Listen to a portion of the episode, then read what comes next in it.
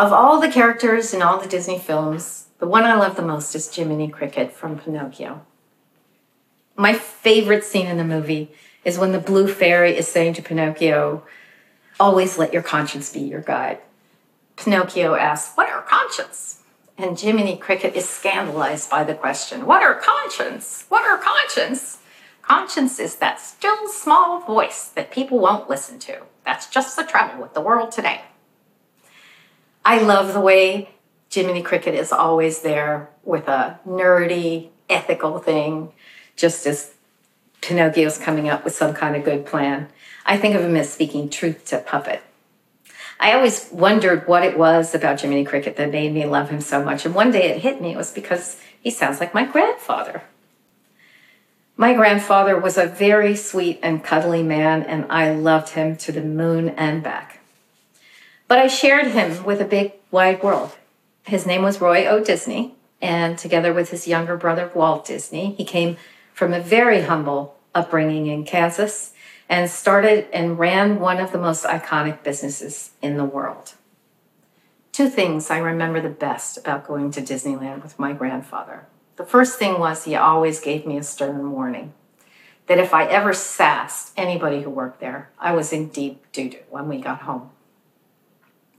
He said, These people work really hard, harder than you can imagine, and they deserve your respect. The other is that he never walked by a piece of garbage inside of Disneyland or anywhere else where he didn't bend over to pick it up. He said, No one's too good to pick up a piece of garbage. In Grandpa's day, a job at Disneyland was not a gig. A person could expect to own a home, raise a family, access decent health care, retire in some security without worrying on just what he earned there at the park. Mind you, Grandpa fought the unions, and he fought them hard. He said he didn't like to be forced to do something he wanted to do voluntarily. That was rank paternalism, of course, and maybe even a tiny bit of BS.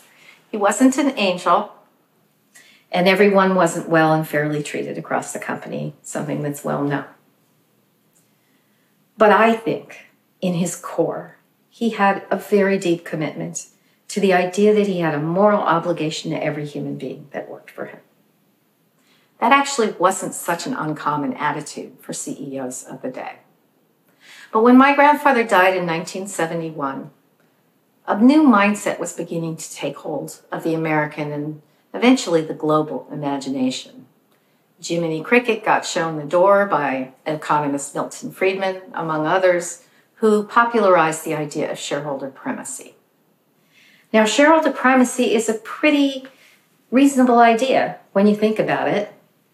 Shareholders own the company, shareholders want profits and growth, so therefore you prioritize profits and growth. Very sensible. But unfortunately, shareholder primacy was an idea that became a mindset, and then that mindset jumped the rails. And it came to fundamentally alter everything about the way companies and even governments were led and managed. Milton Friedman's pivotal op ed in the New York Times was followed by decades of concerted organizing and lobbying by business focused activists, along with a sustained assault on every law and regulation that had once held businesses' worst impulses in check. And soon enough, this new mindset had taken hold across every business school and across every sector. Profits were to be pursued by any means necessary. Unions were kneecapped. Taxes were slashed, and with the same machete, so was the safety net. I don't need to tell you about the inequality that's been the result of these shifts. We all know the story well. The bottom line is that everything that turns a gig into a livelihood was stripped away from an American worker. Job security, paid sick days, vacation time, all of that went away, even as the wealthy saw their net worths bloat to unprecedented and, yes, unusable levels. Although, if you're Scrooge McDuck, you could change it all into gold coins and backstroke through it. So let me just address the Dumbo in the room. Yes, I am criticizing the company that bears my family's name, Yes, I think Disney can do better. And I believe that many of the thousands of magnificent people who work at the Walt Disney Company wish that it would do better just as much as I do. For almost a century, Disney has turned a pretty profit on the idea that families are a kind of magic, that love is important, that imaginations matter. That's why it turns your stomach a little bit when I tell you that Cinderella might be sleeping in her car. But let's be very clear this is not just about Disney. This is structural and this is systemic. No single CEO on his own is culpable, and no single company has the wherewithal to buck this. The analysts, the pundits, the politicians, the business school curricula, and the social norms that drive the shape of the contemporary economy. Disney is just doing what everybody else does, and they're not even the worst offender. If I told you how bad it was for workers at Amazon or McDonald's or Walmart or any one of a thousand other places you've never heard of, it's not going to hit you as viscerally as if I tell you that 73% or three out of four of the people who smile when you walk in, who help you comfort that crying baby, who maybe help you have the best vacation you ever had, can't consistently put food on the table. It's supposed to be the happiest place on earth. And the people who work there take incredible pride that they pursue a higher purpose it's a higher purpose that both my grandfather and great uncle very intentionally built when they made it a place that honors an interaction over a transaction. Now, I know that a word like magic makes you wonder if I've taken leave of my senses. I know it's hard to imagine that something as ephemeral as love can support a brand as big as Disney.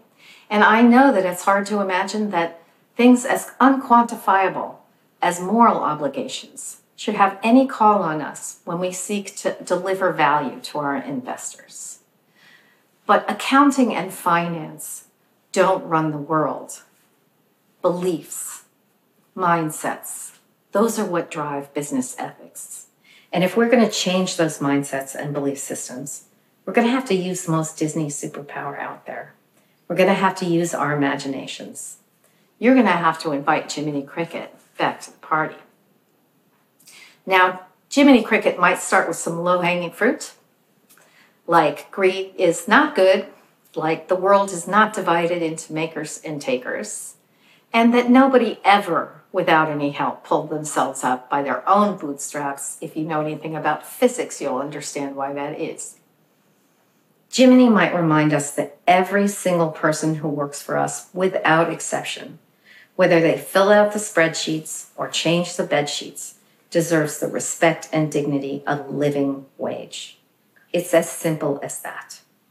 And Jiminy might wonder how managers and employees can possibly have any kind of empathy for each other when their workplaces have become so segregated that it seems normal and natural that an executive needs a especially swanky place to park or eat or go to the bathroom, or that an executive is too good to pick up a piece of garbage. We are, after all, just the one species living together on just the one planet. Jiminy might ask us to question some of our dogma. Does a CEO really need to be paid as much or more than every other CEO? Or is that just creating a competitive dynamic that's driving numbers into the stratosphere? He might wonder if boards really do know all that they really need to know when they don't have frontline workers ever at their meetings. He might ask if there's such a thing as too much money. Or he might wonder if maybe we can make common cause with consumers, with workers, with companies, with communities, for all of us to come together to redefine this incredibly narrow idea of what it is the purpose of a company really is. Jiminy would want us to remember that nobody works in a vacuum, that the men and women who run companies actively co create the reality we all have to share. And just like with global warming, we are each of us responsible for the collective consequences of our individual decisions and actions. I believe that the most profitable business ecosystem in the history of the world can do better I believe we can take just a little bit off of the upside, take a tiny bit of pressure off the speed at which things are happening. I believe that everything we lose in the short term will more than make up for itself in an expanded landscape of moral, spiritual, and financial prosperity.